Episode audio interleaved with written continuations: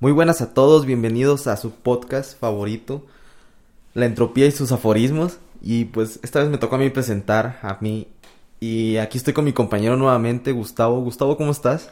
Muy bien, aquí andamos, este, echándole ganas a pesar de las dificultades técnicas que hemos tenido antes de empezar, pero Sí, aquí, vivos. aquí para ponerlos en contexto, pues todavía no sabemos cómo manejar muy bien todo esto del sonido, el ecualizador y todo eso. Lamentablemente. Y pero pues bueno, aquí ya estamos muy muy bien. Este, echándole ganas. Seguimos. Este, ¿de qué quieres hablar hoy, Gustavo? Pues fíjate que Dejamos un tema pendiente la semana pasada, ¿verdad? siento que ese es el tema que va a dar raíz a muchos otros temas y quizás hasta se lleve el episodio por sí solo, que habíamos quedado que era el COVID. Así es el coronavirus. Todo lo que ha implicado, todas las teorías que han surgido, todo lo que Todo lo que ha pasado ha en el pasado mundo. y está empezando a pasar otra vez. Entonces, es un tema muy amplio. Desde la arista, el vértice que quieras ver. Entonces, Personalmente, cuéntame cómo empezaste todo esto, cómo lo viste cuando la primera semana, creo que era la segunda semana de marzo que te dijeron que ya no ibas a volver a clases. Pues fíjate que yo recuerdo que cuando empezó todo esto fue como inicios de enero, mm, si no mal, si, si no estoy recordando mal, esto empezó como una noticia muy lejana de que no, que en China es un virus nuevo, que bla, bla, bla.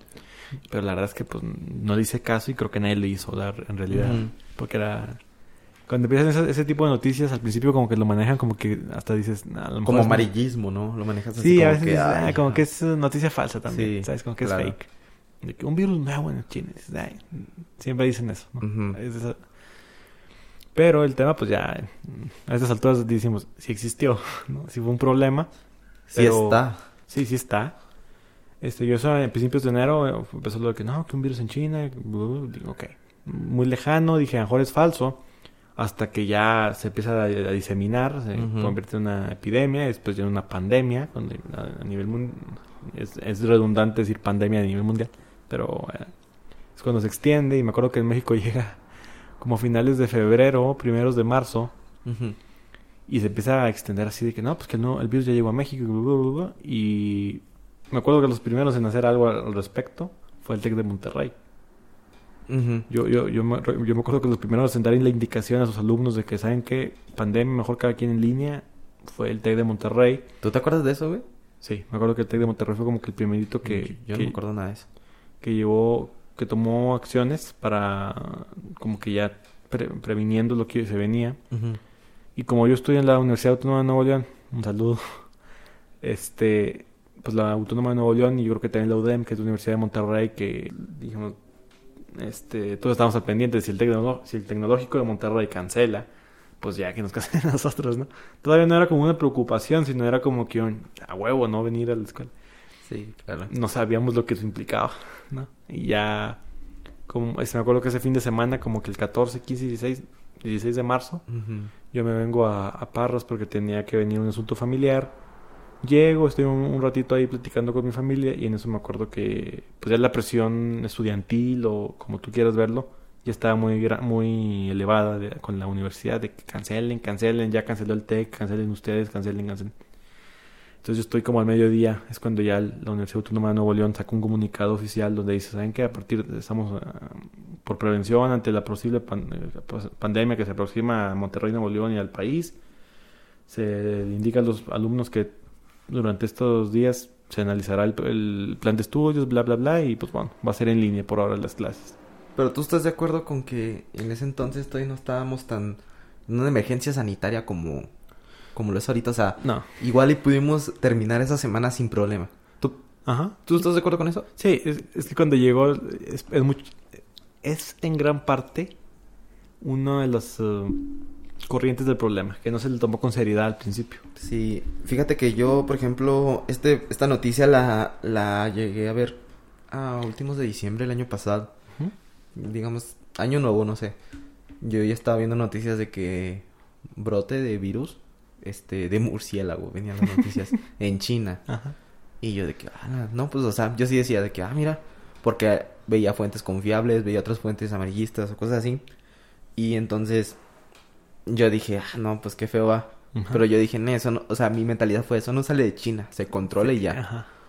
Entonces, por enero, hablando con amigos, hablando con un doctor, cosas así, me dice mi amigo doctor, no, esto se va a poner feo, esto viene a México y se va a poner feo. Así me dicen. Y me dicen otros amigos de que, o sea, conocedores del tema, que ya son egresados, ya son doctores, que ya son químicos.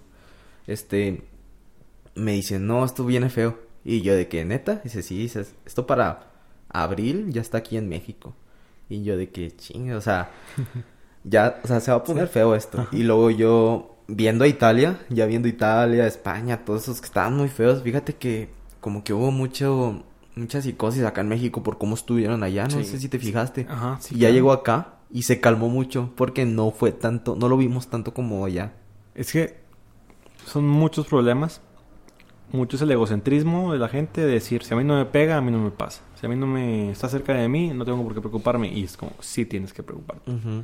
La ignorancia Pero fíjate que también es un tema... estuvo muy, está muy feo verlo así, pero desde allá por marzo, eh, febrero, que te digo que platicaba así con amigos doctores, amigos químicos, me decían, no, aquí en México se va a alargar hasta septiembre, octubre, y mira dónde estamos. Mira de dónde estamos. O sea, Y fíjate cuánto falta. O así sea, es, porque, o sea, veían así a, a Italia, a Francia, a España, los que se contagiaron feo. Y decían de que no, esto se termina ya en dos meses. Al menos se baja la curva. Ellos Ajá. hablaban de bajar la curva. Esto eh, se aplana la curva en unos dos meses en Italia. Pero aquí en México se va hasta septiembre. O sea, ellos como que ya conocen la gente, ya conocen la cultura. Que no hace caso, ya conocen la ignorancia. Y ya, de- ya como que predecían. Ajá. Entonces veía noticias hace, hace días que, que decía la curva se vuelve a, Sí, vuelve a es que- aumentarse. es que está horrible la situación. Pero yo la verdad nunca vi que Pues, se aplanara la curva. Si yo veía... no, yo por eso ahorita vamos a mencionar que ahorita estamos... Está llegando la noticia a nivel mundial, porque esto es a nivel mundial de que está habiendo un rebrote. Yo soy de los que piensan que en México no hay un rebrote. Nunca se acabó el primero. O sea, nunca se aplanó nunca se ni aplanó mejoró. nada, güey. Entonces, yo siento que más bien... les- no sé si les conviene a, nivel mundial, no sé, es la explicación de decir, no, es que en México hubo un rebrote, a ser sinceros y decir, ¿saben qué? Nunca lo mitigamos. Y ya nos traían en la calle, cuando el rebrote nos va a matar, güey. Entonces, es yo cuando veía que en, en Europa los países con una, pues, una mejor infraestructura, con un mejor sistema de salud, están en crisis, dices, a México nos va a desaparecer, güey, porque... Pero es que tiene que ver mucho también con la... mm, con el nivel de vida que, que llevas. Sí, En la salud, en tanto salud, no Ajá. tanto económicamente, porque, o sea, este, ¿estás de acuerdo que, pues, hay gente con diabetes, hay gente con obesidad en México, hay gente Claro. con, con muchas enfermedades crónicas que pueden hacer que el coronavirus los mate, o sea, claro. entonces. Eh, a lo mejor allá en Europa no es la excepción, pero pues es menos, o sea, México ocupa los primeros lugares en obesidad, ocupa los primeros lu- lugares en diabetes, y en Francia, Italia ya, pues, no hay muchas de esas cosas. Igual y sí, pero no tan metido como en México. Es que es- estamos fregados en muchos aspectos. Llegas y tienes una sociedad altamente diabética, hipertensa, con pro- problemas de corazón, lo que tú quieras eh, ver a nivel nacional. Llegas con una ignorancia increíble. O sea, te puedes ir a comunidades inclusive no muy despobladas o no muy lejanas y aún así hay unos índices de ignorancia que aterran. Tenemos un sistema político que por la corrupción en nuestro sistema de salud está altamente fregado. Entonces, ya estábamos en crisis antes de que hubiera una crisis. ¿Estás de acuerdo? Sí, claro. Eh, socialmente, políticamente, económicamente, en salubridad, en todo. Entonces, por ejemplo, yo he platicado con, con mi familia que, por ejemplo, en Alemania tú puedes ver a cinco que, que no creen en el virus. Pero Alemania tiene un sistema de salud lo suficientemente fuerte para mitigar lo que esos cinco puedan llegar a ser. Claro. Aquí no tenemos la seguridad, aquí no, no tenemos esa solidez que nos pueda dar ciertos lujitos, cierto tiempo de, de preparación. O sea, aquí es llegar a, no sé, nos llegó a matar. ¿sabes? Sí, claro. Entonces, ¿tú qué crees que pasaría, te pasaría a ti, si te llegas a, con- a contagiar? Si me llego a contagiar, O sea, es un... Son probabilidades, claro, porque estamos hablando de microorganismos, pero según tu nivel de vida. según mi nivel de vida me voy. ¿En serio? No, no sé. Es que, ¿te acuerdas cuando todo esto empezó? Es de cuidan a los viejitos. Y mucha gente, la verdad, mucha basura humana, eso hay que decirles, son basura humana, no les importó. No hay que decirles así. ¿Eh? No hay que... Bueno, a ver, sigue, sigue, sigue. A los que no les importó los, los viejitos y los que no les importó la, la vida de otras personas y lo que eso puede implicar. Durante esta semana que están reportándose los rebrotes en España, en Francia, que están, creo que ayer mismo, no sé si hoy, disculpen que trae un poquito nebuloso eso. O sea, España ya había declarado estado de, de alerta en Madrid y ya lo acaba de exponer otra vez a todo el país. O sea, toda España nuevamente está en crisis sanitaria. Y aquí en México ves, de repente se filtran fotos de bodas donde no siguieron los protocolos. Eh, antros donde a escondidas está llenos de gente. Discúlpame, pero eso me hace pensar muy mal de ti como persona, ¿sabes? Sí, fíjate que yo también, ah, es que al principio creo que ha ido cambiando mucho mi mentalidad a, a lo largo de todo esto, pues sí, de toda la pandemia. Estamos de acuerdo, sí, que es im- implica mucho tu, tu egoísmo hacia, Ajá. hacia la gente. Pero ¿qué es el egoísmo, Gustavo? O sea, mm, no sé, o sea, quitando a las personas que se salen de fiesta, a antros, quitando a todo ese tipo de gente, tienes, por ejemplo, la señora que no la puedes tener en casa porque sufre de violencia intrafamiliar, Ajá. porque su esposo la golpea. O de los niños que, que se aburren, este, o que sufren de violencia, algo todavía peor. Ajá. Entonces, ahí sí es como que pensar más en ti que pensar en la gente. Igual y te puedes salir al parque a correr. Es que, por ejemplo, es lo que yo estoy de acuerdo. Podemos aceptar que una mujer en una situación de violencia familiar, intrafamiliar, o incluso hombres, hay que ser claro que predomina lo de las mujeres, no nos vamos a meter en este tema ahorita. Niños, quizás, gente que tiene que trabajar, gente que puede hacer ejercicio, las autoridades sanitarias han dicho que puedes hacer ejercicio siempre y cuando no interactúes así con otra gente. Si mantienes tu distancia, que eso es lo que se nos viene diciendo desde inicios, del- o sea, desde que todo esto empezó, o cubrebocas, que no lo usa la gente, o hay gente todavía que desobedece eso.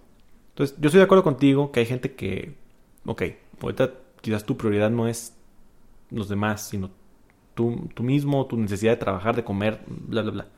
Tu familia. Sí, claro. Tienes que llevar a comer a la, casa. Pero como si alguien que se fue a una fiesta o que anda diciendo, urge peda, No urge. su, argumento es completamente estúpido. O sea, es como que no. no. O sea, cómprate unas cheves y vete a tu casa Sí, a o pistear sea, ahí. Si ajá, urge peda, vete ajá. ahí a tu casa, güey. Sí, o sea, no, no, no entiendo qué necesidad tienes de violar todos los niveles de, de prudencia, de sentido común y de órdenes que hay a nivel nacional, o no sé, no sé. No, no hay justificación, compadre, o sea, no. Para ese borracho o ese güey que le vale madre la responsabilidad social porque le urge ponerse borracho o no sé, eso es. No. O Y es que mira, yo he pensado porque no urge peda, güey. Pero, No por ejemplo, a lo mejor tienes ganas de ver a tus amigos o ver a, a X gente, a X persona, a tu novia, a tu novio. Ajá. Entonces, yo lo he pensado muchas veces. Dije, pues, es que no pasa nada si yo salgo. Pero pues yo, yo pienso mucho en mi familia, güey. Es que eso es. Yo pienso mucho porque, por Ajá. ejemplo, este... Mucha gente no, no lo ha... No ha llegado a ese punto. Pero... O sea, la verdad yo no he estado en ese caso. Y no sé si tú lo has estado. Donde ya ves a una persona en estado terminal. Que es parte de tu familia. Claro. ¿Tú has estado en ese... En ese caso, en ese Sí, momento? hace poco. Sí, o sea, y creo que, no sé, o sea, a lo mejor a la gente le falta meterse en esos zapatos. De ver a tu abuela, a tu abuelo. A, bueno, es que yo digo abuelos porque pues es más normal ver a la gente anciana, Sí, ¿no? claro. Es lo normal, que tú esperes que te mueras a los 80, 85 años. Sí. Ajá. Pero imagínate ver a, a tu mamá, Claro. a tu papá, a un hermano, imagínate. O sea, es, o sea, es algo muy doloroso y creo que la gente no se ha puesto a pensar mucho en No. eso. Y, y es que muchos dicen. Oh, ok, bueno, nada más para terminar la pregunta que tú me habías contestado, me habías hecho hace unos minutos de que si yo creo que me voy. Ya vimos que todo esto empezó como que cuiden a los abuelitos.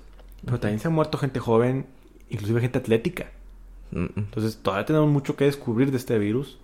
Tenemos que entender que es cuestión de ejercicio, pero también qué tanto te alimentabas de niño, qué buena proteína, qué buena vitamina, qué, cuáles son las bases de, de- de tu estado de salud actual, si eres diabético, hipertenso. Hay gente que, viejitos de 104 o de 100 años en adelante, que se han salvado del virus.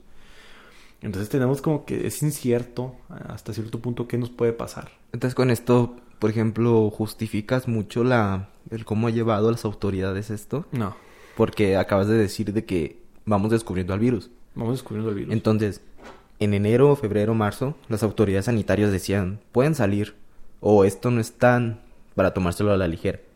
Porque vamos de acuerdo que apenas lo estábamos descubriendo. Después empezaron a decir, ya no salgan. Quita al presidente, güey. Que mm, estamos de acuerdo que no dio ningún ninguna orden prudente. Okay. Mete solo, si quieres meter a López Gatel o mete a doctores que decían, este, no, esto no es para tanto. Justifi los justificas con eso de que Es que, todavía por no las autoridades de- las autoridades asiáticas al principio sí los podemos justificar. Pero cuando el virus ya llegó a Latinoamérica o América del Norte, o al continente americano, vaya, Ujú. ya había estábamos viendo los precedentes tempranos de lo que estaba pasando en Europa y lo que había pasado en Asia. Sí, de hecho a mí me cayó muy mal lo que dijo el presidente, de que esto nos, nos cayó como anillo al dedo. Sí, claro que no, güey, estás viendo, muriendo. Sí, o sea, estás viendo lo que está, está pasando en España, Ajá, en claro. Francia, en Pues- todo. O sea, Es, es que está es demasiada la la ineptitud quizás se, se- se- a veces se peca de ignorante y, y eso es- no, no cuesta un errorcito económico cuesta vidas también y eso es como que algo de lo que se menospreció mucho al principio Y creo que, pues, los que menos deben de manejar este tipo de situaciones son los políticos, güey. Porque ellos Ajá, siempre, sí. siempre, menos en- al menos en México, Claro. van a responder a situaciones personales, económicas. Yo no quiero que me afecte esto. Ajá. O sea, que se mueran los güeyes de allá, o sea... Ah, claro o sea, es que es, eso es lo, es- es lo más lamentable y eso y esta pandemia nos ha como yo no creo en eso de esto es algo que nos mandó Dios porque tenemos que aprender las cosas pasan y pasan y eso es algo que yo creo. Habrá quien diga, esto es un mensaje de Dios que nos quiso mandar para entender cómo es la vida. Cada quien. Fíjate que eso es algo muy importante que podríamos hablar de las creencias. Yo creo en Dios, pero yo no creo que Él mandó esto. ¿No? O sea, Ahorita- yo- Ahorita lo vamos a hablar. Ahorita Sí, lo sí, hablamos. sí. Eh, Está Aspecto muy bueno religioso apuntadito para ahorita hablarlo. Yo, yo no creo que todo esto tenga una razón. No sé. Mm, Son ¿Tú no crees que el universo conspire a nuestro favor? No, Ni eh, en contra, como no sé quién lo decía, si Carl Sagan, Ujú. que él- él- no sé quién lo dice, honestamente no, no traigo la referencia exacta. El universo no, no conspira ni a favor ni en contra tuyo, es indiferente. O sea, él no le importa, no sabe que existes. A nivel cósmico no, exi- no, no existes, no eres nada. Después nos podemos poner a, a- a- a debatir yo mismo contra esa idea que te acabo de decir. Pero bueno, esa es, es otra, ese es Otro otro, tema, ¿verdad? otro, otro, otro programa quizás. Yo, yo siento que esto nos ha hablado mucho de la psique, de la psicología, de la forma de ser humana, desde el punto más bondadoso hasta el más cruel. Nos, nos muestra a los enfermeros, enfermeras, doctores, doctoras, conserjes, con, quien quieras, que han sacrificado su tiempo, que han sacrificado su propia integridad, su, su familia quizás, por ayudar a los demás. Y ahí estamos en un punto noble del, del- del humano. Pero también estamos viendo el punto enfermo. el punto- Egoísta. el punto ego- egoísta a un nivel horrible que es politizar todo. Estamos a vísperas, ya estamos a finales de octubre, a inicios de noviembre son las elecciones de Estados Unidos entre Donald Trump y Joe Biden. Las Y- pasadas fueron aquí en Coahuila. Ganó el PRI. Otro Por tema, cierto. Otro tema. Por cierto, Por- ganó el PRI. Es que este- Que Pero, ¿a qué voy con eso? Eh, Las elecciones de Estados Unidos, para, para presidenciales de Estados Unidos, ¿qué nos mostraron? Que, inclusive en México también hay que decirlo, que en vez de decir, ponte cubrebocas, es importante por tu salud, por la mía, por la de todos, ¿qué pasó?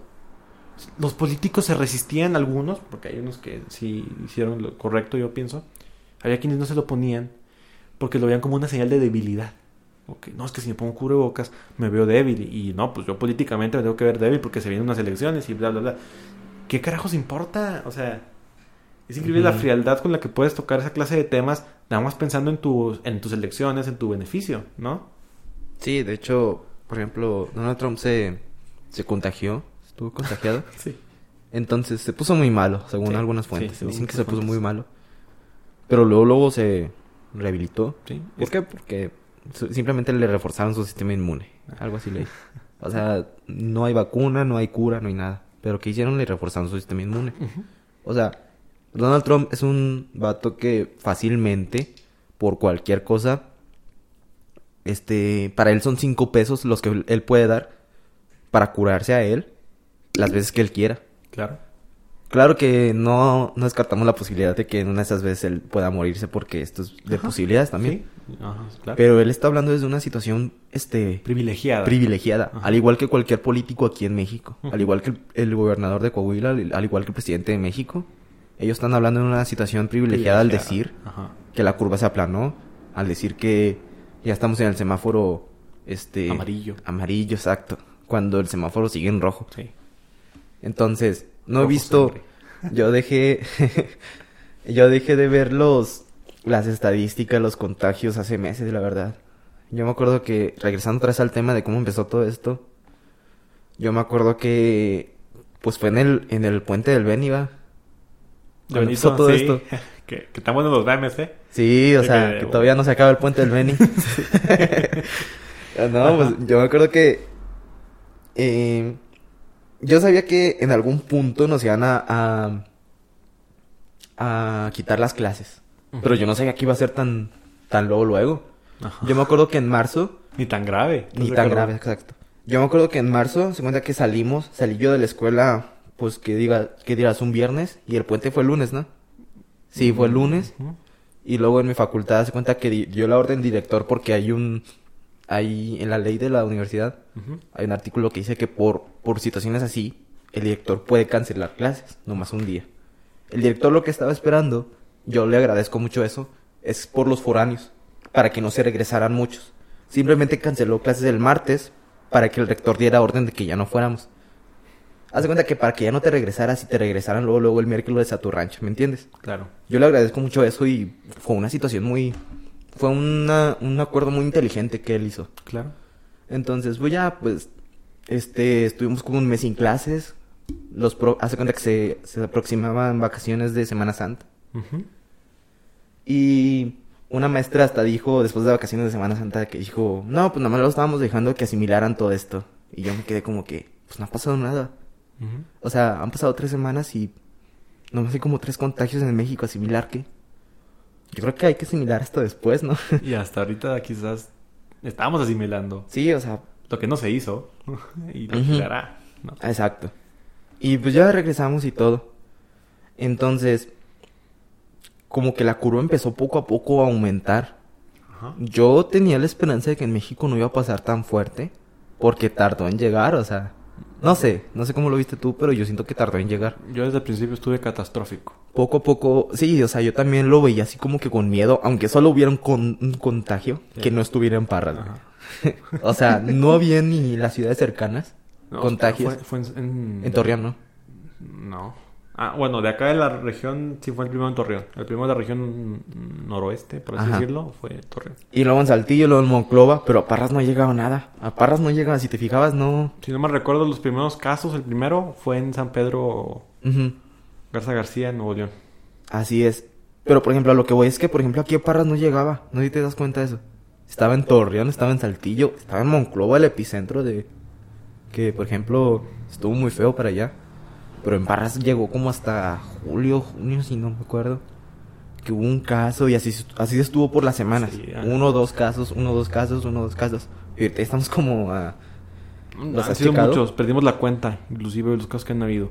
Y por ejemplo, no es lo mismo tener 130 casos en Parras a tenerlos en Saltillo, porque Saltillo es una ciudad de un millón de habitantes. Claro. Parras es de una ciudad de, 45 mil, 50 mil. según la última del INEGI, Sí.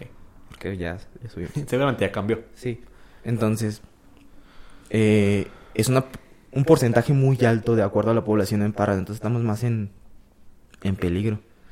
Pero lo que voy es que mi, mi psicosis o mi, mi miedo al virus fue disminuyendo poco a poco. Y debió aumentar, ¿estás de acuerdo? ¿Eh, ¿Mande? Que a nivel social pasó lo contrario que lo- a lo que quizás debería haber pasado. Sí, Empezó sí, con una psicosis enorme Al principio. y ahorita mucha gente ya ni le importa ni nada y ahorita es cuando más deberíamos de cuidarnos todos. Ujú, O sea, exacto. Es como- mm, Y es como que, ah, no manches. Entonces, yo me acuerdo que empezaron a surgir nuevas teorías. Las típicas del nuevo orden mundial que siempre han existido. Sí, claro. Las típicas de, de que nos quieren Controlar. controlar, de Bill Gates. Aquí de que el líquido sin novia. O sea, salieron muchas cosas, demasiadas cosas. Mm, ah, Entonces, las teorías de conspiración no son malas por, por sí mismas. Sino que, por ejemplo, hay cosas a veces que las refutan, que es la ciencia. Ajá. O sea, que ya está refutando muchas cosas, pero siguen tercos. No sé si te has fijado en eso.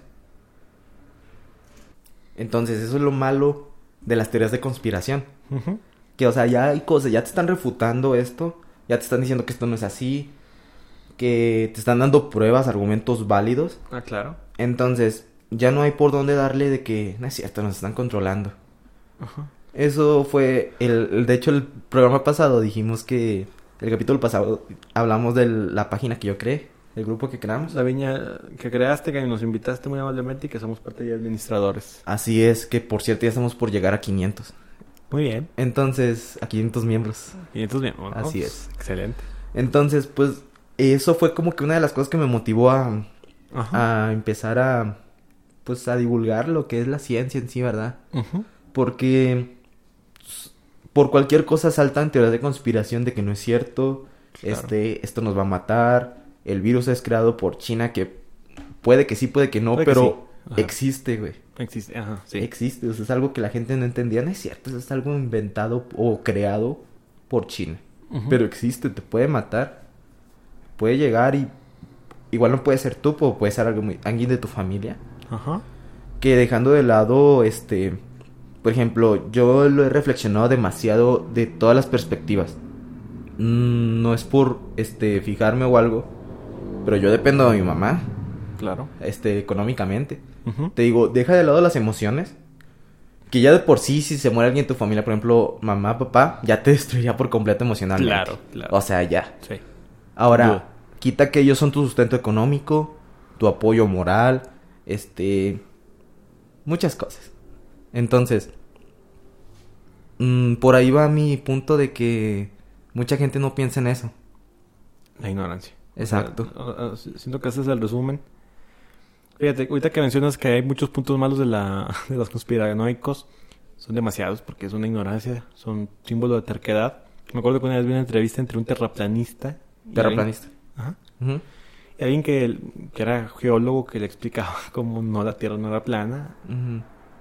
Este, al final el científico dice, es muy importante que gente como él exista, porque eso nos obliga a los científicos a demostrarlo una y otra vez. Y en esas demostraciones encontramos cosas nuevas y, y muchas cosas. Entonces, hay- a los conspiranoicos hay que- hay que verlos como un motor para la ciencia. Para ciencia es el motor de decir, ¿sabes qué? Estás, estás equivocado. Y no te lo digo, te lo demuestro. Y eso es quizás un punto muy rescatable de los conspiranoicos. Que los conspiranoicos yo creo que son, son la gente contreras, ¿no? La gente que siempre quiere estar en contra de lo, Ujú. lo que se dice. ¿Qué clase de conspiranoicos conocemos? Los terraplanistas, los que dicen que la humanidad no llegó a la luna en el 69. Eh, ¿Qué otra conspiración? Ahora los nuevos del virus. Que el No, virus no es el virus creado. Ajá. Que el virus creado y que el chip que nos quieren implantar. Sí, y luego lo del 5G, que te sacan líquido de, la- de las rodillas, que los oxímetros los usan para robarte tus huellas. Lo de, por ejemplo, también los termómetros infrarrojo. Ah, también que te rompa, que te destruyen las neuronas. Así es. O sea, son muchas cosas que se inventan.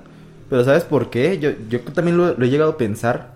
Y mucho es parte del resentimiento. ¿No te has puesto a pensar? El resentimiento que le tienen hacia el gobierno, Ajá. hacia el privilegiado, hacia el que tiene, hacia el que da, hacia el, el empresario, pues.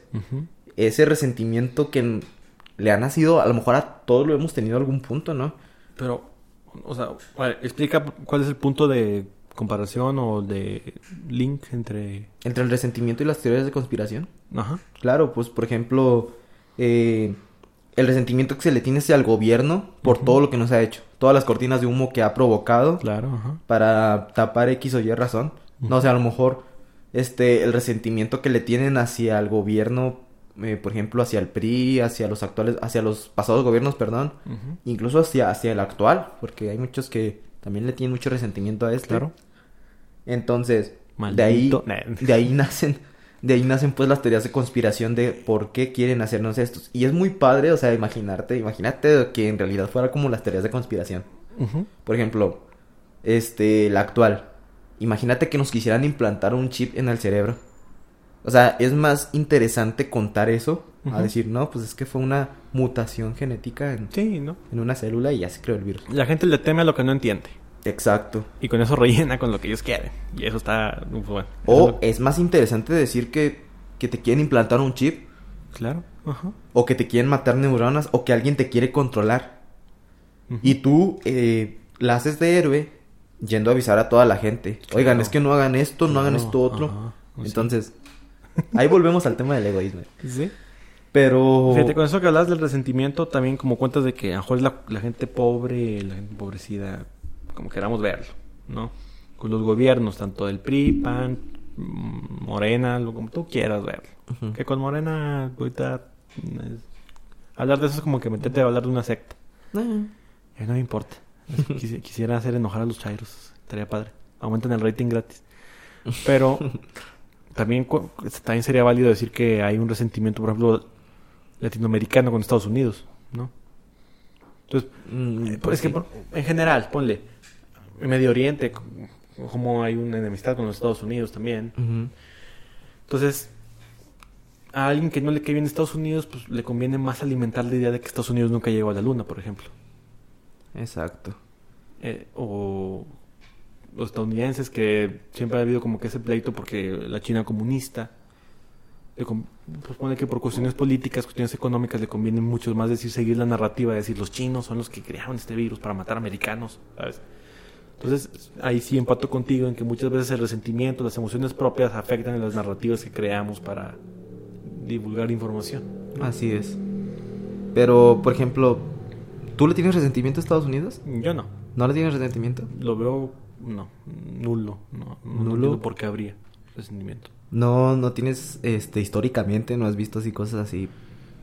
Es que, por ejemplo, yo, cuando lo podemos leer de la conquista, de- para los que no saben, pues ya sabemos que en 1519 llega Hernán Cortés, en 1521 sale, cae el gran imperio de Tenochtitlan y estamos conquistados, los españoles llegan. Así es.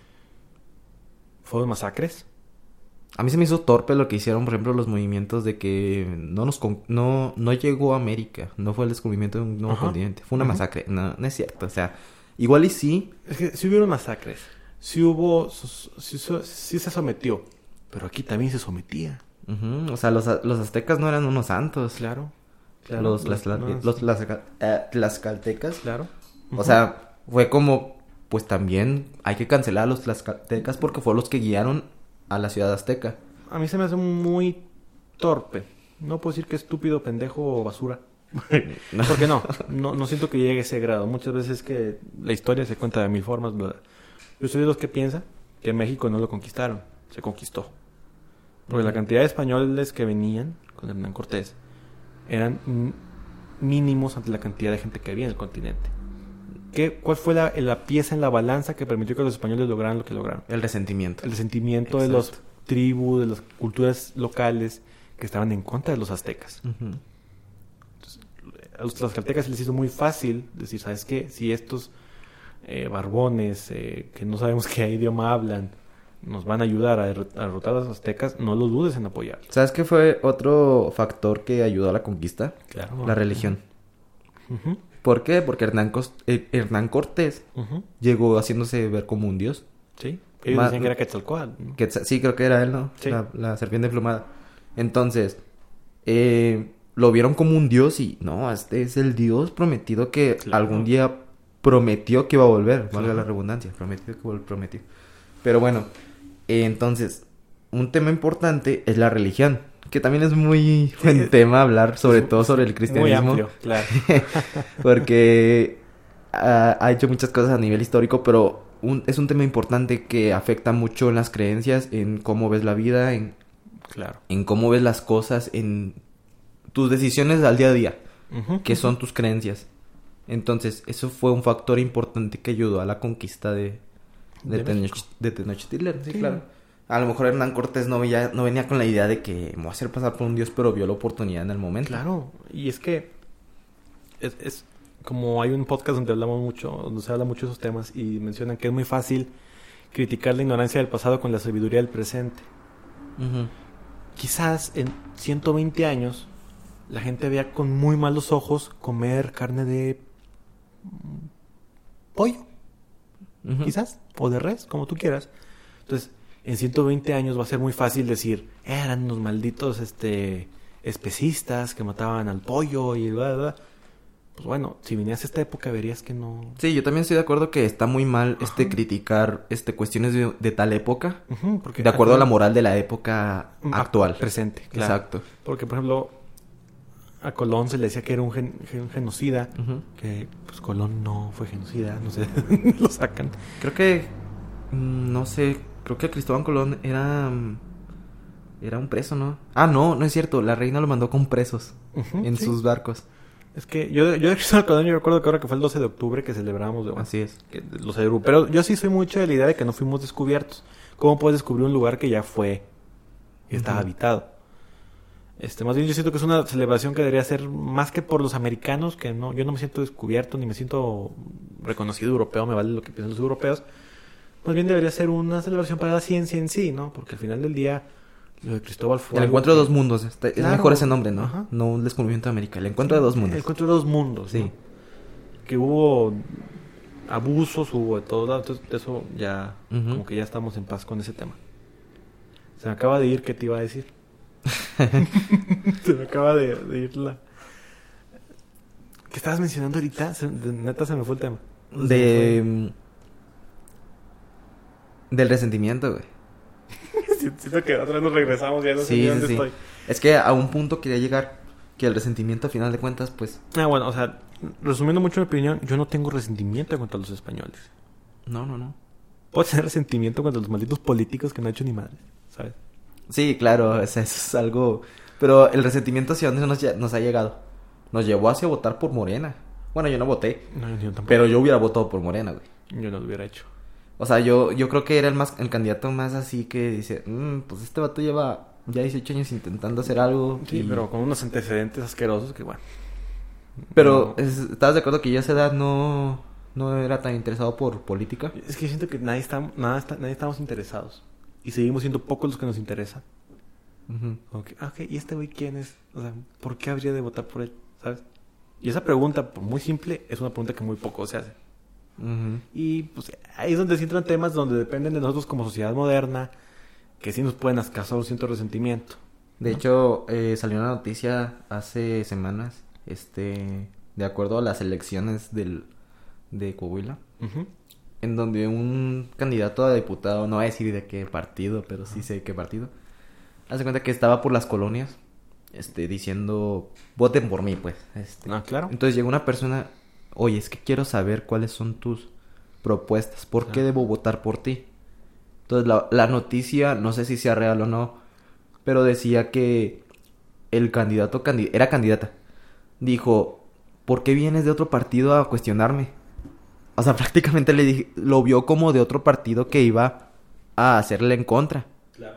O sea, de que no, tú vete para allá, tú eres de otro partido. O sea, la candidata lo vio como, o sea, ¿qué, qué tan mal nos ven los candidatos como para... No sé, yo siento que ahí a los candidatos lo ven como que muy fácil. Nomás voy, les doy playeras, les doy termos, Es van a votar por mí. Y eso es lo lamentable. Entonces, yo no Ajá. encontré, bueno, tampoco me puse a buscar, pero nunca en las páginas de los candidatos, nunca vi las propuestas. güey. No sé si tú las viste. es que fíjate que yo creo que ya lo lanzan por pura relación pública y sin importar las propuestas o, o el plan de gobierno. Por ejemplo, en países como Francia, mm, en muchos países, la verdad, donde hay unas democracias más maduras, quizás por así decirlo, ganas tu candidato presidencial, al mes o a los pocos días ya estás entrando en- a, a- a tu cargo. Ya estás convirtiéndote en presidente. Aquí, ¿qué pasa? Ganas en julio, junio, julio. Y hasta enero. Entras en funciones hasta el primero de diciembre. Diciembre, ¿no? diciembre, sí. Primero de diciembre entras en funciones. Entonces tienes todos esos meses. Y he escuchado que hay gente que dice que el argumento es, ah, es que esos meses son para crear tu plan de gobierno. Discúlpame, el plan de gobierno ya lo debes llevar desde que te lanzas. Entonces, ¿estás de acuerdo? Entonces, al final del día la política está bien podrida. La gente creen que votar por un partido es hacer patria. Creen que votar por un candidato es hacer patria. Yo estoy muy en contra de lo que al final del día aquí es lo normal. Que te pongas la, la camisa de tu partido como si fuera un de un equipo de fútbol, como si fuera tu vida, tu esencia. Yo me las pongo para dormir. Sí, o sea, es que, o sea, es que eso debe ser, o sea, es... Ok, yo- a mí no me importan tus colores, me importan tus propuestas. Me importa tu historial, me importa quién eres, con quién te juntas. Así es. Porque muchos políticos dicen, Yo estoy limpio. Fíjate en mi currículum, fíjate en los escándalos, yo estoy limpio. Sí, pero todo tu círculo social son corruptos. Exacto. Entonces, ¿eso qué me dice de ti, güey? Entonces, todo es un... De contextualizar al candidato, de contextualizar al partido, de contextualizar lo que no ha hecho, con quién se junta. Pero aquí no importa.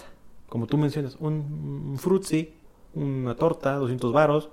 Y si me criticas, eres de otro partido, o eres un vendido, o estás en contra de la nación. O sea, ¿cómo, cómo criticar a alguien puede convertirse en ser algo, alguien en contra de la nación? Antipatriótico, o sea. Exacto. O sea, es como... ah, Sí, sí, sí, o sea. Es un cuento muy triste. Y los políticos, desafortunadamente, ya lo, han- ya lo han estado utilizando como para este ponerlos en, ponerte en contra de ellos. De que Claro. este mira. ¿Me critica? ¿Está en contra de ya, México? ya es del PRIAN, o no en contra de México, o sea, igual y no te dicen tanto así. Pero por ejemplo, los que si criticas a Morena, Ah, eres del PRI y del PAN. Si Sí. criticas al PRI o al PAN, eres Chairo, güey. sí, o sea, no. yo no, yo no sé por qué la gente no entiende que puede haber un punto medio donde odies a todos. es que por, ¿por qué amar a uno? De que es que tú estás en contra de Obrador. ¿Por qué habría alguien de estar a favor de alguien? Güey, ¿sabes? Ujú. O sea, yo estoy de acuerdo que tú como político, pues tú tienes tus propuestas, si es que las tienes. Pero, bueno, eh, tú como ciudadano puedes decir, estoy de acuerdo con ese vato. Y está muy siento, bien. siento que ese vato lleva, lleva en su esencia, en sus ideas, las ideas que yo tengo y que pueden regenerar este país. Está bien eso.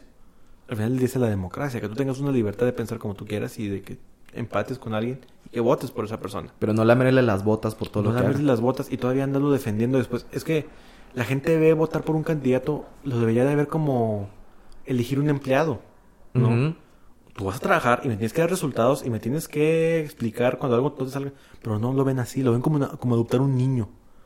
Que si la riega, no, no lo castigas como un empleado, lo, lo- lo castigas como un niño.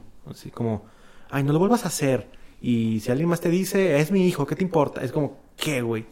Hace días, por ejemplo, esta semana, de hecho, en una clase, una maestra nos encargó ver la de las tres muertes de Mari- Maricela Escobedo. Ajá, ¿La has visto? Sí, en Netflix está Está muy, ¿no? está muy, muy fuerte. Entonces, este es otro tema de lo que es el- los feminicidios y toda la violencia en México.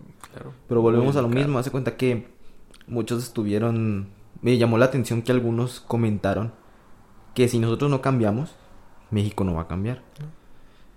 Y pues voy de acuerdo con eso, pero yo me puse a pensar, en realidad no es así. O sea, hay mucha gente que ya ha cambiado. Hay mucha gente que es buena, pero por cada 100 que son buenos, ahí va a haber un delincuente que va a matar a una mujer, a un hombre Ajá, de tres familias. claro. Y ahí se va a destruir eh, todo. Ujú. O sea, ¿dón- ¿por qué yo tengo que educar bien a mis hijos? O sea, bueno, los voy a educar bien en caso de que tenga. Y van a estar bien educados.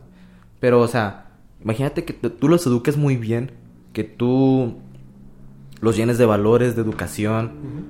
Este, les tengas lo necesario para que ellos sean buena, buena claro, persona. ajá. Sean buenos ciudadanos. Para que a los 17, 15, incluso a los 30 años, en un Oxxo los secuestren y los maten. Los maten. O sea, Y todavía... y Todavía te digan, la CNDH uno. defiende al violador, al- o sea... sí, deja tú eso. no todavía te digan, es que el cambio está en uno mismo. No, es que yo sí cambié. yo cuando era niño me di cuenta de toda la violencia que vivíamos. Por eso yo los estoy educando bien. Claro. Entonces, el cambio no está en mí. No, El cambio está en todo, sí. Pero está sobre todo en el gobierno. Yo aquí mi punto es llegar al gobierno. A este punto quiero llegar. A que la culpa de muchos de los, de los males que hay en el país son de los gobiernos. Del actual y del pasado y del antepasado. Y del que le sigue, güey. Sí. Y probablemente así vaya a ser por algunos años más. Claro. No, O sea, y volvemos a lo mismo, al punto al que llegamos, las teorías de conspiración. ¿Cómo quieres que la gente no, no quiere que, que piense que, que el virus es un invento del gobierno? Que son puras cortinas de humo, cosas así. Que muchos dicen, ay, qué estúpida la gente. No, pero espérate. O sea, es gente que está en la pobreza, gente que se dedica a trabajar todo el día, que trabaja al día. Y tú digas, eduquen, tú, tú has de decir, edúquense. ¿Cómo quieres que se eduquen si están trabajando todo el día? Hay que si trabajan, si trabajan al día. Claro. O sea, yo entiendo que a lo que tú estás refiriendo es que muchas veces de esas conspiranoia son narrativas que el mismo desfavorecido social se crea para poder salir a, a- a Ujú. seguir adelante. Que tú dices a lo mejor, este... O sea, quizás a mí como trabajador que mañana tengo que ir a un lugar de mucho riesgo, quizás me conviene a mí decir que no existe. mm, O sea, me, me conviene contármelo así o como... No, lo que yo estoy diciendo es que muchas veces, este, por ejemplo, eh, se, se ataca mucho a los conspiranoicos, se ataca mucho a la gente resentida, cuando hay que ir al- a, la causa de todo esto, que es que no hay educación, Claro, claro. que para mí es el gobierno, o sea, ¿cómo quieres que haya educación si el papá está, si el papá no, con lo que trabaja el papá no alcanza para llevar entonces tiene que poner a trabajar a los niños? O sea, ves niños así afuera trabajando, vendiendo ¿Cómo cepillos, vendiendo que ese niño fruta. entienda lo que está pasando? Sí, ¿cómo No. esperas que el niño entienda lo que es un virus? Ah, que el niño claro. entienda que esto es verdadero. Sí. Si toda su vida ha, ha vivido resentido, resentido del gobierno, porque no le da nada. Obviamente deja el gobierno... resentido, Deja tú que no sepa por resentimiento, deja tú que no sabe porque no ha tenido el tiempo de estudiar, porque Exacto. o como o me muero. güey. Así es. Y su realidad de cada día es, me pueden secuestrar, el gobierno no me da nada, que el gobierno no, no tiene por qué darte cosas, pero al menos tiene que darte educación y eso es lo, lo primordial. Y trabajos. Tiene que traer trabajos al, al país. Para mí al menos eso es, lo primordial. es que si no lo da, El gobierno no tiene que cargarse nada de ti. Se tiene que cargar de darte servicios básicos. así es.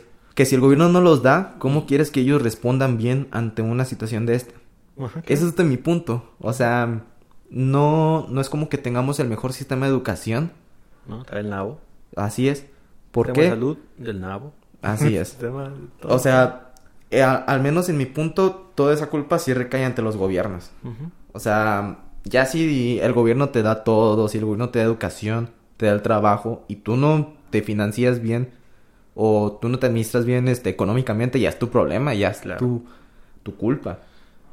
Pero al menos Es que todo es mi- como, un- como una clase de círculo vicioso, porque una falta de... Un, un- un- gobierno mal educado da mala educación. Y hemos tenido presidentes muy ignorantes. Y no sé, no sé lo este, muchos. Y Bueno, este no es la excepción tampoco. No, esta no es la excepción. Hemos tenido bastantes. Un sistema mal educado da mala educación. Una mala educación no, no inculca lo que es, por ejemplo, la educación sexual, la educación financiera básica. Para que tú como niño entiendas, oye, pues sí es cierto, si no gasto, si puedo administrarme de tal forma, puedo sacar este dinerito así. Entonces, ¿qué pasa? Ese niño sigue sin tener la educación financiera básica, lo va a entender las cosas de una forma que puedas ahorrar, que entiendas el valor de ahorrar.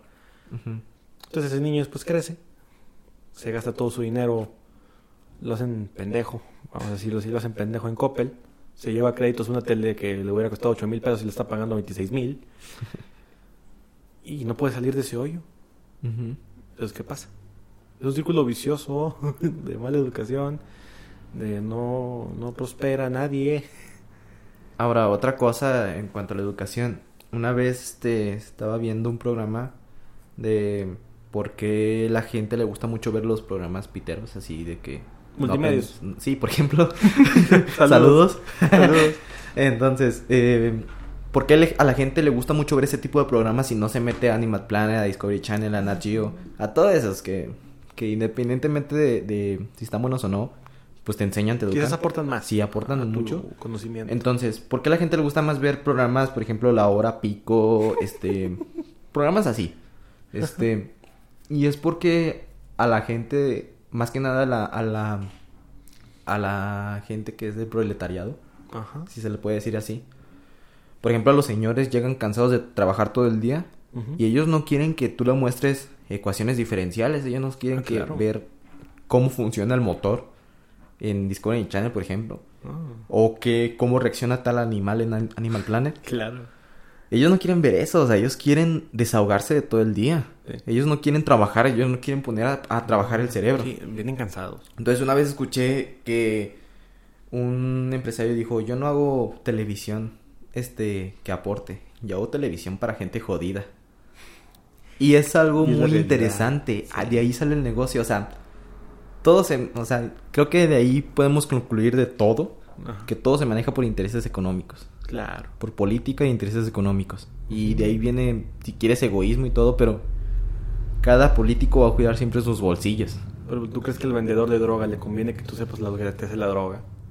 No, claro. Y eso lo podemos llevar hasta niveles gubernamentales.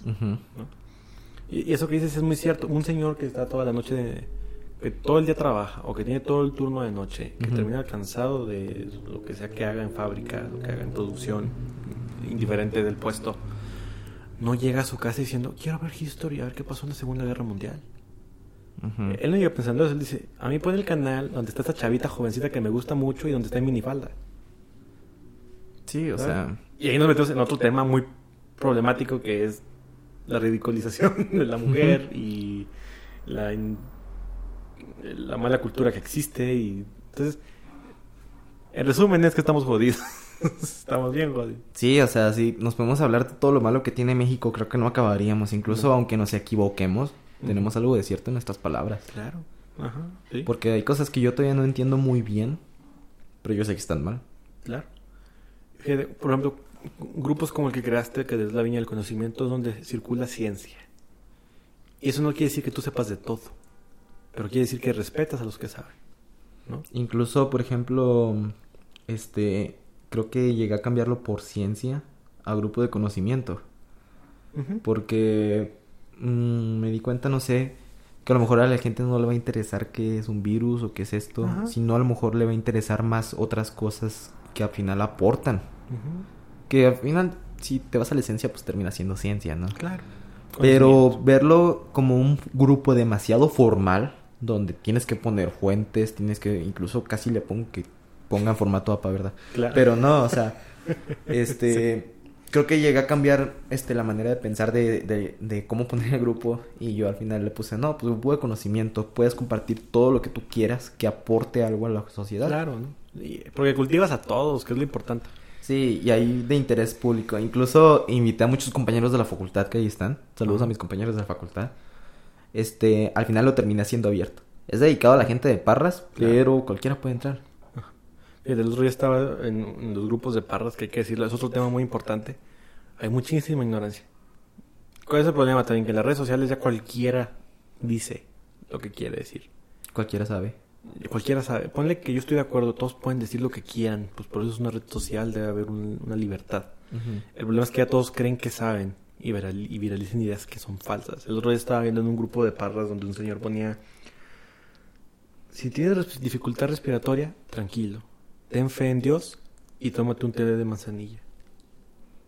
Por el COVID-19. Si tienes Ay, dificultad respiratoria, que ya estamos hablando de que estás llegando a un punto grave de la enfermedad. Sí, o sea, no tienes gripe, no tienes algo No. así que con un O test sea, estás presentando una decadencia de la enfermedad. Así es. ¿Por qué carajos tienes los huevos, discúlpame, de decir, ten fe en Dios y tómate un té de, manzan- de manzanilla? Y por ejemplo, mira, la religión es un tema muy importante. Porque igual y la espiritualidad te abre muchas puertas, pero también te cierra algún... Depende de cómo la uses, pues. Es Claro. a lo que voy. Es ajá. Por ejemplo, hay... La verdad es que nunca lo he buscado en la Biblia, nunca lo he visto, pero en la familia siempre andamos diciendo, en mi familia siempre andamos diciendo que Dios dice, ayúdate que yo te ayudaré. Ajá. ¿A qué va esto? Que por ejemplo, si tú estás todo el día, Dios, ayúdame a esta enfermedad, Dios, ayúdame, por favor, cúrame.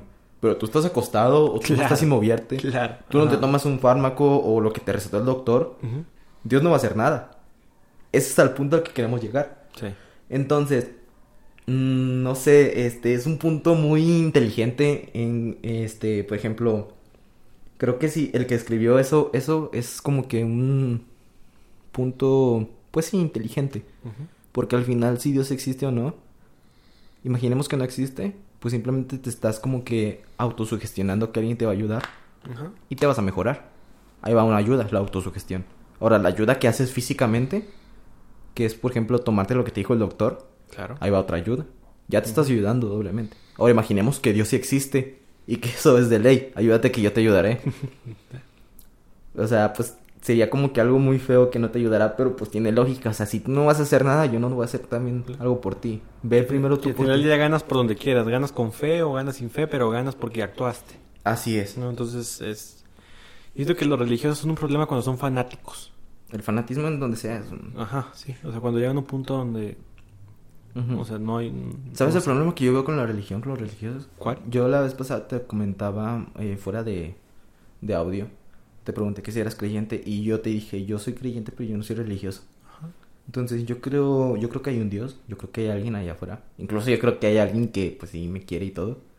Pero yo no creo en muchas cosas de la religión. Creo que yo dejé de creer en la religión hace mucho y todas las religiones en general. No solo la católica, que es la que predomina en mi familia, en el, en el municipio, en el A nivel nacional, Sí. el catolicismo es la- Entonces, yo dejé de creer mucho en la iglesia hace mucho. Claro. Pero, este, yo seguí creyendo que había algo. Y no solo un Dios, sino más cosas. Porque yo creo que ha habido cosas que a lo mejor refutan la ciencia, pero a la ciencia le falta llegar mucho a los confines del universo, si A- quieres. aún hay espacios en la ciencia, en la investigación y en la filosofía que permiten que exista Dios. O sea, es- no te puedo demostrar que no. ¿sabes? Ni tampoco te puedo demostrar que sí. Sí. Entonces, ese es el problema en los religiosos y en los ateos también. Sí, también. Son una especie bien rara. Que muchos dicen, este, Dios existe por esto y por esto. Es que yo no, yo no sé ni qué sea Dios. Ajá. Yo no sé ni qué, Pero ni, yo no ni te- cómo demostrarte que no existe, ni cómo demostrarte que existe. Yo, yo creo y confío en él porque, pues, es algo que se me impuso, que, que se me inculcó a mí. más allá de que se te impuso, tú tienes fe. Sí, o sea, yo tengo la fe. Entonces, pero yo no sé cómo demostrarte que él existe. O sea, igual y, por ejemplo, está el, el argumento de que es que él me ayudó a salir de esta. ¿Quién te ayudó? O sea, yo confío y yo... Que yo... fíjate que es algo de lo padre de tener fe. Yo es algo... Yo no te puedo asegurar que no creo en Dios. Me faltan huevos. Me faltan pruebas. Y si existe, yo sí pienso que hay algo. Ujú. Independiente. No creo que sea un Dios barbón que está en el cielo. No, yo no creo que sea así. Quizás sea la suma de todas las leyes. Quizás sea la suma de todo el caos. No sabemos. ¿Verdad? Yo no creo que sea un barbón que está en el cielo ahí diciendo quién vive, quién muere. Quién está bien, quién está mal. Pero yo muchas de las cuestiones aquí Parras predomina como a nivel nacional el catolicismo es como que la religión predeterminada de cuenta que cuando naces en tu lista de, de arranque viene religión catolicismo, Catolicismo, predeterminado o ¿no? Predeterminada. predeterminado Eh, yo vengo de una escuela toda mi primaria secundaria preparatoria fue una escuela católica y la verdad, era cuestiones muchas cosas que dices, pues no, no, no estoy de acuerdo. Yo, yo supe que algo estaba mal en la religión. En la creencia yo estoy completamente de acuerdo en que cada quien es libre. Yo, incluso yo, yo, yo envidio a los que tienen fe, ¿sabes? O sea, yo quiero fe, güey. Pero esos que dicen, es que Dios me ayudó. Pues qué padre que tú creas eso. Yo quisiera tener la seguridad que tú tienes de decir, Dios me ayudó. O sea, yo, yo pienso que a lo mejor existe, pero. No sé. Nos le olvidamos y él anda del otro lado. Yo no sé. Es- yo he llegado a pensar, Un este- factor de caos enorme. Deja tú, por ejemplo, en vida, o sea, tú puedes dejar esa- ese, ese dilema mental a un lado, pero imagínate cuando mueres, güey.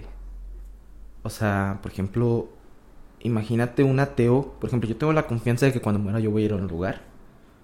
Igual y yo tengo la confianza de que no sé, este, yo soy espíritu, alma y cuerpo, ¿va? Que son cosas completamente separadas, pero Ajá. imagínate un ateo, por ejemplo, que cuando muere él piensa que ya se va a dormir Yo por siempre. eso. O sea, qué chido porque al, a- no, bueno, no está chido, pero, o sea, creo que son las personas que más disfrutan de la vida porque ellos piensan que no hay una segunda oportunidad. ¿no? Es, que, es que todo tiene sus pros y sus contras. Y, y aquí la base de todo es el respeto. Ujú. Me acuerdo que también hay un chiste que una vez le escuché que decía: entre, para un católico, para un cristiano, para alguien que sigue la doctrina cristiana, la diferencia entre ser ateo y ser creyente es un dios. Porque tú voluntariamente ya decidiste no creer en los 20 dioses que te regalaba la cultura azteca, las mil que están en la cultura oriental, en las otras 700 que te ofrecía la cultura asiática. Te queda un dios. Y, y estás a, un dios de no creer en ninguno.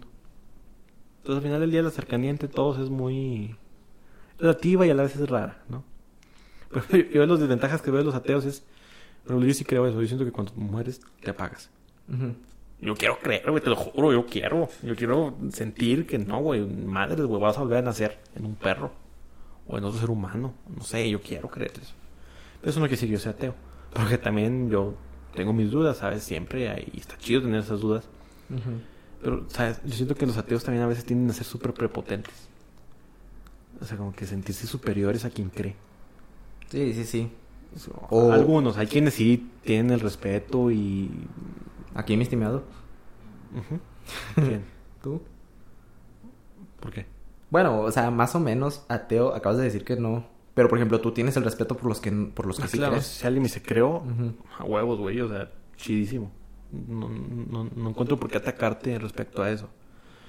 Yo, un problema que tengo, por ejemplo, este, un dilema con, con personas muy, muy fanáticas religiosas, es que te aseguran que Dios es esto, que Dios es lo otro.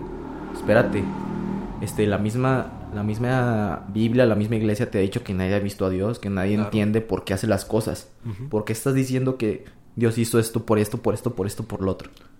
O sea, tú, está bien que creas, y yo creo, Ajá, claro.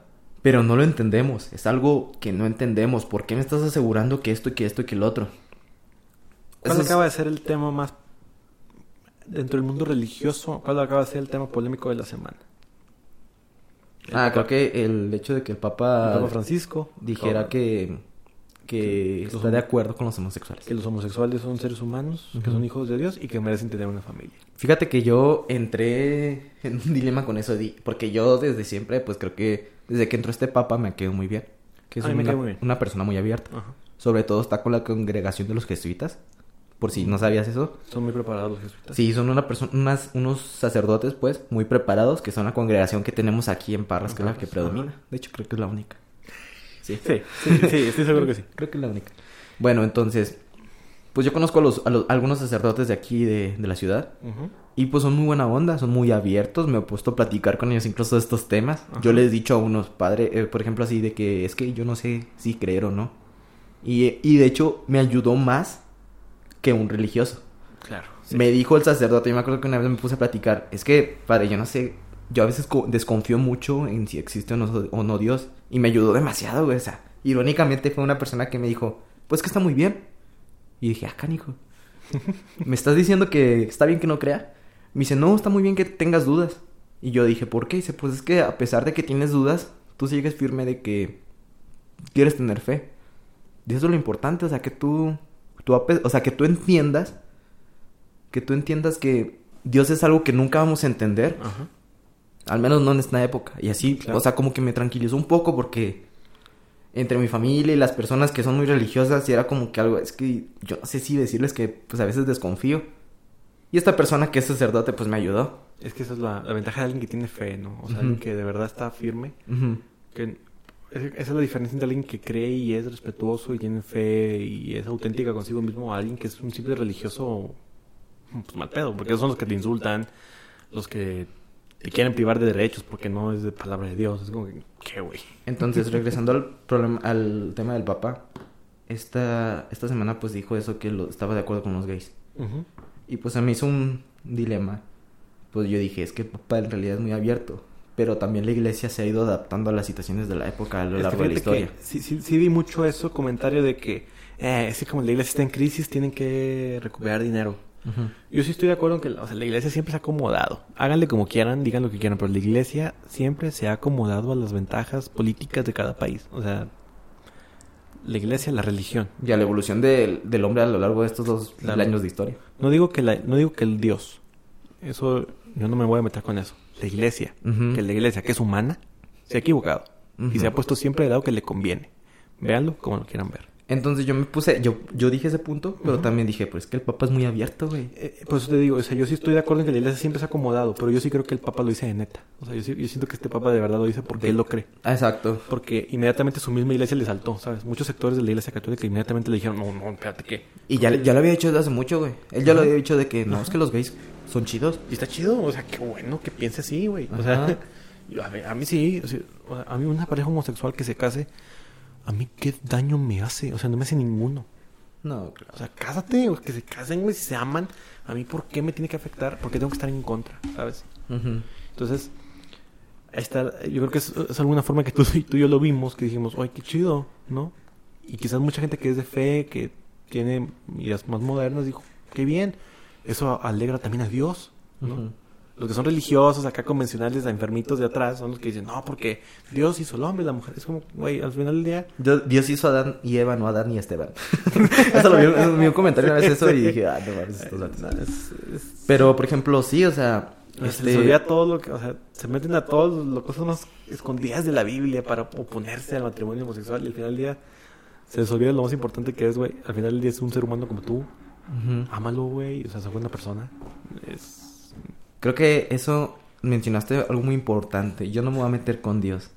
Eso está chido que todos entendieran que la iglesia no es Dios. Claro. Ajá. Que la iglesia no es este. El mundo sería un mejor lugar. eh, Ajá, exacto. Si la gente lo separara. Entonces, no sé, o sea, creo que a mucha gente le, le hace falta eso. Por ejemplo, yo siempre estaba en dilema de que, ¿quiénes son los sacerdotes? ¿Quién es el papa? Y a mí me han contestado, es que son los intercesores de Dios ante la tierra. Claro. Ajá. Y yo me he quedado pensando, ¿quién los puso ahí, güey?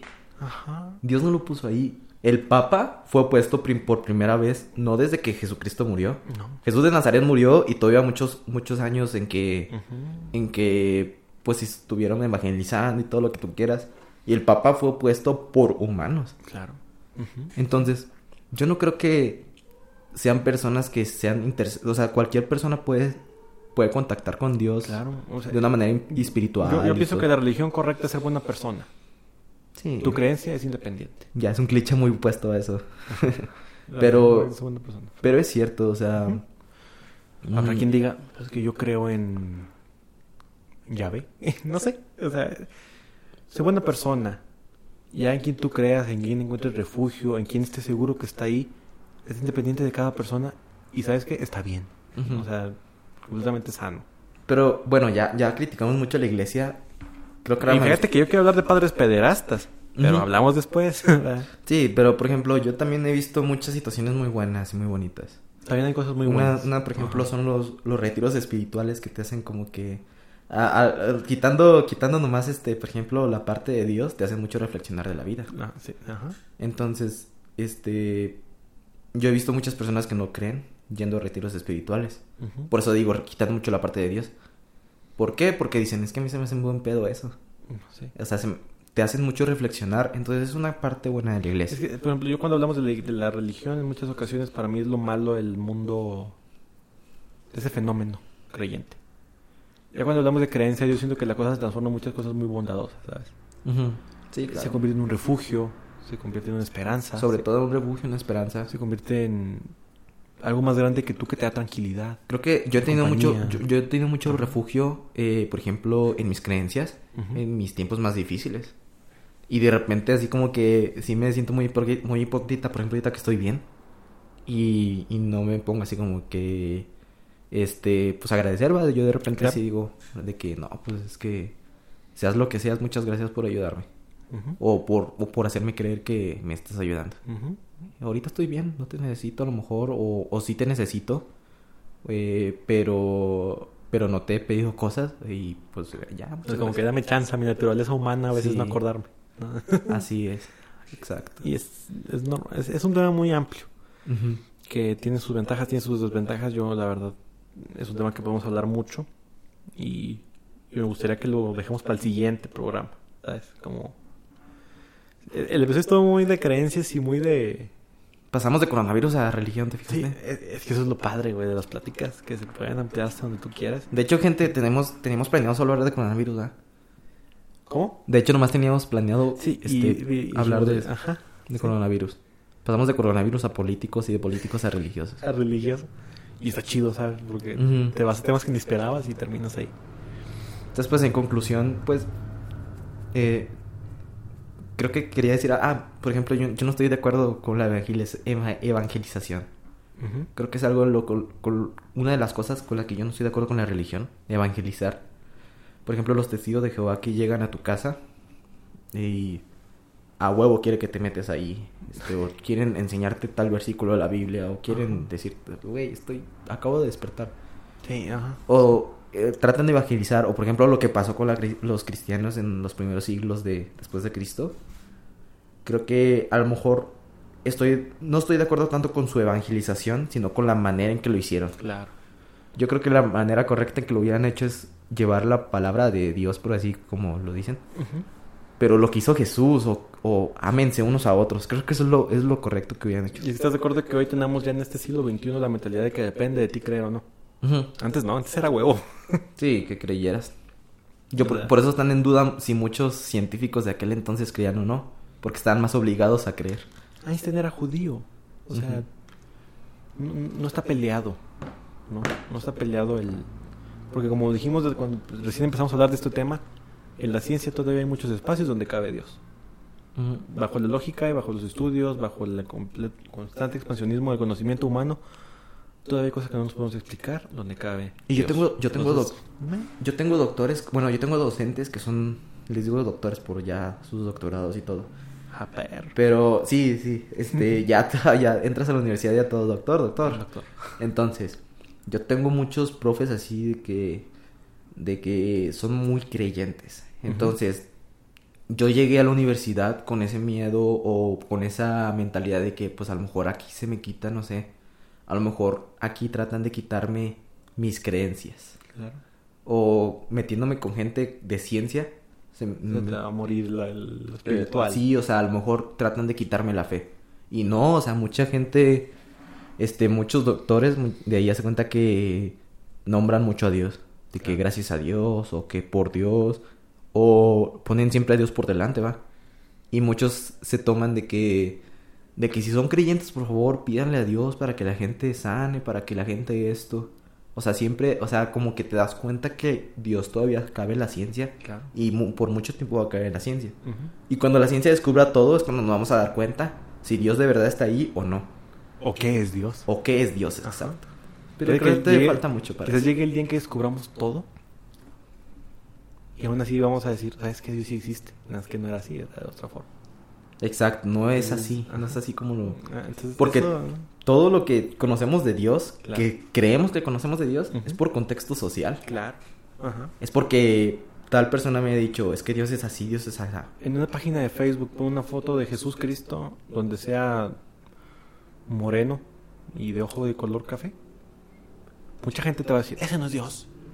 Dios es bello, Dios es de ojo azul y es blanco de pelo largo. Discúlpame, ¿no sabes?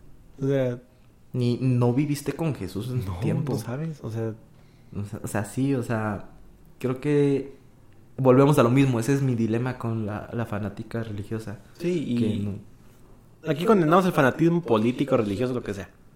¿no? O sea, como que al final el fanatismo así desenfrenado y bueno, no. Sí, o sea. Bájale.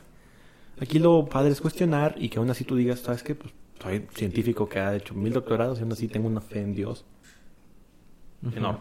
¿no? Aquí hay una libertad, nada más que es válido cuestionar sí, y es normal, ¿sabes? Sí, de hecho, volviendo al tema, ese sacerdote con el que hablé, que es aquí de. Parras, pues me hizo como que el, el visto bueno de cuestionar todo. Qué, qué bueno. Porque yo le dije, es que yo soy escéptico en muchas cosas. Y dice, no, qué bueno, sigue así. Qué buena forma. sí, o sea, me Sí, encantó eso. Claro, o sea, 100, ¿sabes? Calificación, 100. Ujú. Porque muchos te condenarían de que, ¿por qué? No son cosas del Señor andar dudando de la palabra del Jesús de Nazaret. No, qué bueno que Él te dijo, ¿sabes qué? Es normal. Qué bueno que preguntas, porque al final del día, cuando si un día llegas a tener una postura, vas a estar firme en esa postura. Exacto. Y, pues no sé.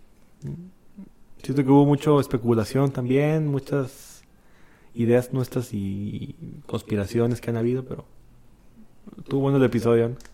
Pues sí, estuvo muy general sobre todo. Ajá, muy general. muy aspectos generales. Creo que hemos hablado mucho de aspectos generales de todo. Muchos aspectos generales. No hemos profundizado tanto en todo. Eh, De repente nos vamos a profundizar. Estamos agarrando el ritmo.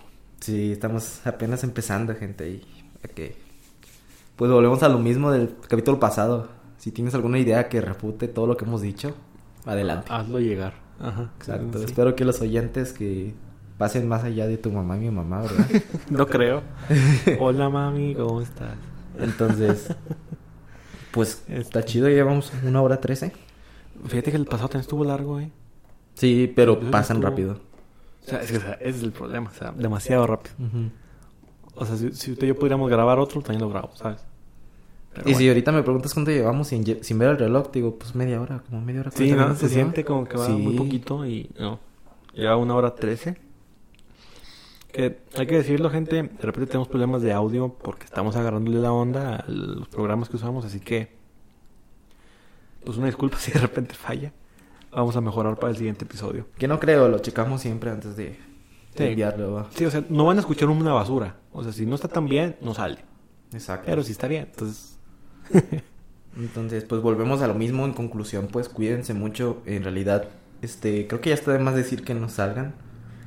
Pero pues no salgan. No, no salgan, si salen, cuídense. Si tienen que trabajar, como- Y si salen, pues salgan con la mentalidad de que pues esto no, no, no se va a acabar hasta que llegue la vacuna. Sí, yo, no. yo llegué al punto de decir, esto no se va a acabar hasta que llegue la vacuna. Claro, claro. Ah, esto está cañón. Creo que en España acaban de dar el toque de queda. Bueno, el estado de alarma hasta abril. Entonces, esto va para largo todavía. Exacto. Si tienen que salir, tienen que trabajar, tienen que hacer algo. Pues adelante, todo nuestro apoyo. Nada más tienen que salir con sus medidas de, de, De seguridad. de seguridad. Háganle caso a los científicos, no a los Ajá. políticos. Este, Claro, sí. Háganle caso a. Tengan sus propias ideas, su propia mentalidad. Cuestionen. No, sí, Ajá, exacto, cuestionen. cuestionen, a Ah, es que políticos. Ahí, está la diferencia entre un conspiranoico y alguien, un científico. El conspiranoico se aferra a la evidencia cor- incorrecta. Mientras que el científico se ah, pregunta, pero se aferra a la, a la evidencia, a lo, a, lo, a lo que es, al objetivo. ¿no? Exacto. Entonces, pues les mandamos un beso, les mandamos un abrazo. Eh, pues muchas a gracias, Luis. ¿Mande? a- con la sana distancia. Con sana distancia. Este, muchas gracias, Luis. No, Este, pues, muy buen episodio. muchas gracias a ti. Muchas gracias por escucharnos y llegaste hasta aquí. Y pues no olvides este volvernos a escuchar en los siguientes episodios. Estaremos subiendo cada semana. Tenemos la idea de esa, ¿verdad? Ajá, esperemos que el sábado, o sea, que el, que el sábado sea nuestro día, ¿no? Exacto. Ya veremos qué pasa, pero nuestra idea ahorita es que sean los sábados. No, pues, muchas gracias. Pueden escucharnos en. Spotify, próximamente en, en ¿cómo era? En Apple, Apple Podcast. Ajá. Entonces, Y esto pues, es todo. Muchas gracias por escuchar aquí su podcast favorito, La Entropía y sus aforismos. ok. Esto es todo, gente. Esto es todo, muchas gracias. Nos vemos.